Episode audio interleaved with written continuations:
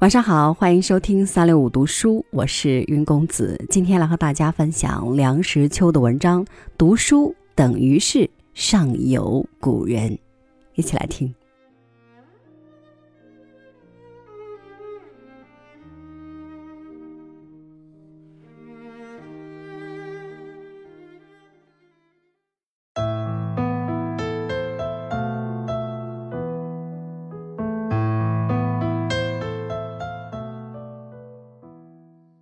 我们现代人读书真是幸福。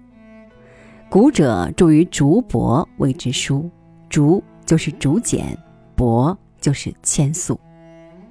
书是稀罕而珍贵的东西，一个人若能垂于竹帛，便可以不朽。孔子晚年读易，未编三绝，用韧皮贯连竹签，翻来翻去，以至于韧皮都断了。那时候读书。多么吃力！后来有了纸，有了毛笔，书的制作比较方便。但在印刷术未行以前，书的流传完全是靠抄写。我们看看唐人写经以及许多古书的抄本，可以知道一本书得来非易。自从有了印刷术，刻板、活字、石印、影印，乃至于显微胶片，读书的方便。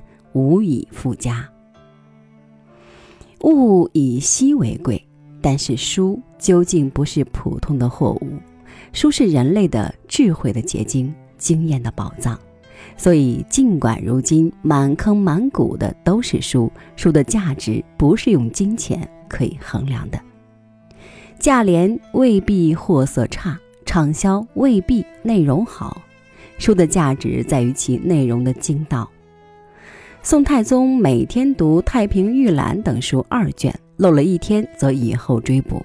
他说：“开卷有益，朕不以为劳也。”这是“开卷有益”一语的由来。《太平御览》采集群书一千六百余种，分为五十五门，历代典籍尽萃于世。宋太宗日理万机之暇，日览两卷，当然可以说是开卷有益。如今我们的书太多了，总不说粗制滥造，至少是种类繁多，接触的方面甚广。我们读书要有抉择，否则不但无益，而且浪费时间。那么读什么书呢？这就要看个人的兴趣和需要。在学校里，如果能在教室里遇到一两位有学问的，那是最幸运的事。他能适当指点我们读书的门径。离开学校就只能靠自己了。读书永远不恨其晚，晚比永远不读强。有一个原则，也许是值得考虑的。作为一个地道的中国人，这些部书是非读不可的。这些与行业无关，理工科的、财经界的、文法门的，都需要读一些未成中国文化传统的书。经书当然是其中重要的一部分，史书也一样的重要。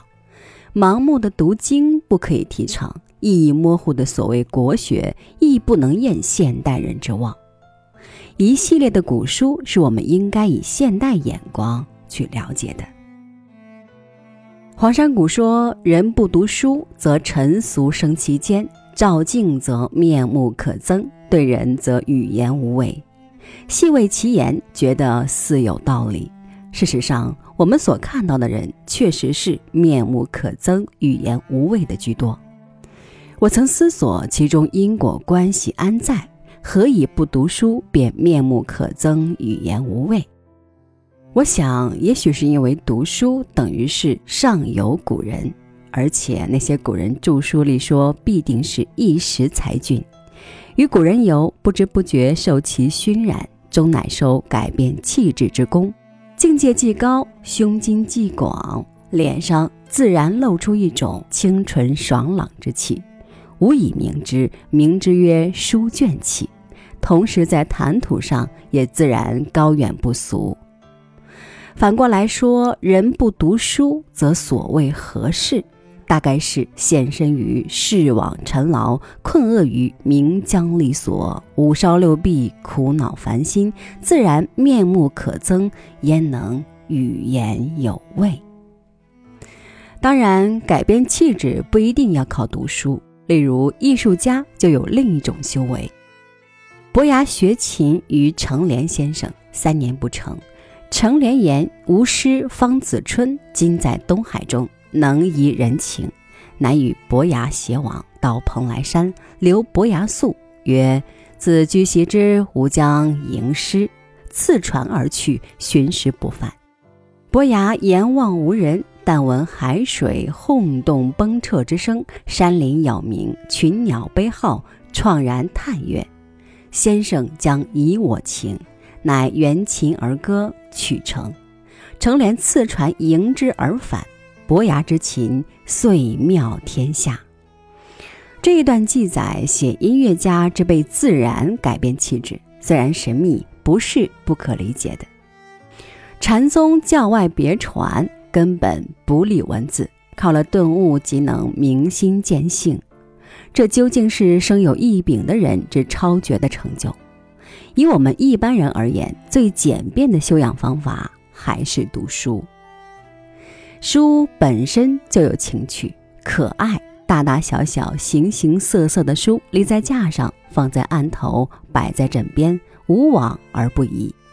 好的版本尤其可喜。我对线装书有一份偏爱。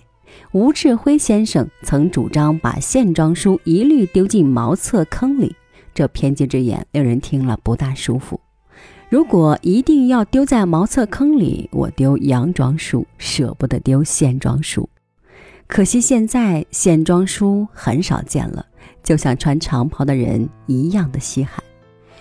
几十年前，我搜求杜诗版本，看到古意丛书影印宋版蔡梦碧的草堂诗签，真是爱玩不忍释手。想见原本之版面大，刻字精，其纸张墨色亦均属上选。在教刊上、签注上，此书不见得有多少价值，可是这部书本身却是无上的艺术品。